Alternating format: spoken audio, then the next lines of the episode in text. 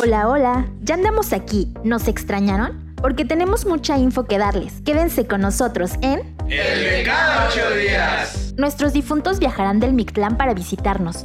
Ya hay que ir planeando qué comidita les dejaremos en nuestra fe. Aprovechando, ¿no te gustaría ser parte de la ofrenda de nuestra facultad? Participa, solo date una vuelta al Centro Cultural del 7 al 28 de octubre en un horario de 9 a 18 horas. Además, te darán una constancia con valor curricular.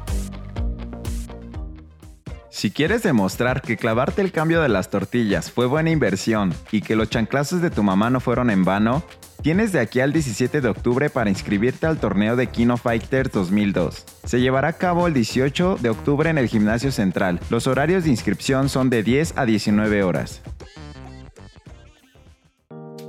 Por si no habían escuchado sobre los puntos Cultura UNAM, Hoy es cuando para que te registres y obtengas tus primeros 500 puntos. No importa qué grado curses mientras seas estudiante de la UNAM. Solo necesitas ingresar con tu número de cuenta a la página comunidad.cultura.unam.mx. Con estos puntos podrás ingresar gratis a conciertos, museos, festivales de danza, teatro, cine y hasta comprar libros. Ve a la página de la FESI para información más detallada. Aprovechalo.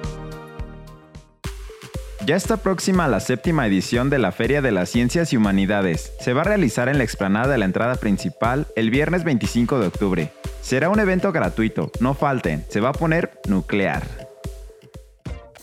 ¿Te gustaría conocer Arizona? Su universidad abre las puertas para mejorar tu nivel de inglés y de paso aprovechar tus vacaciones al máximo. Tienes hasta el 30 de octubre para inscribirte y ser uno de los 15 alumnos que podrán viajar. Será una experiencia única.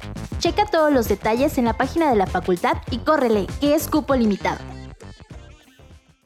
Terminar la carrera jamás será suficiente. Asiste el 30 de octubre a la quinta Feria de Educación Continua, donde habrán gran variedad de talleres, cursos y diplomados para que como profesional de las ciencias biológicas y de la salud puedas elegir. Inician en 2020. Cuando bebemos en exceso, también nos pasamos en consumo de tabaco. ¿Sabes cuál es la medida de consumo de alcohol recomendable según los criterios de la OMS? No más de tres copas en mujeres adultas sanas y no más de cuatro copas en hombres adultos sanos, en un espacio de una copa por hora, y no en días consecutivos. Muchas gracias a la psicóloga Mariana Núñez. Ella nos estará dando algunos consejos. Si tienen tele, ahí se ven.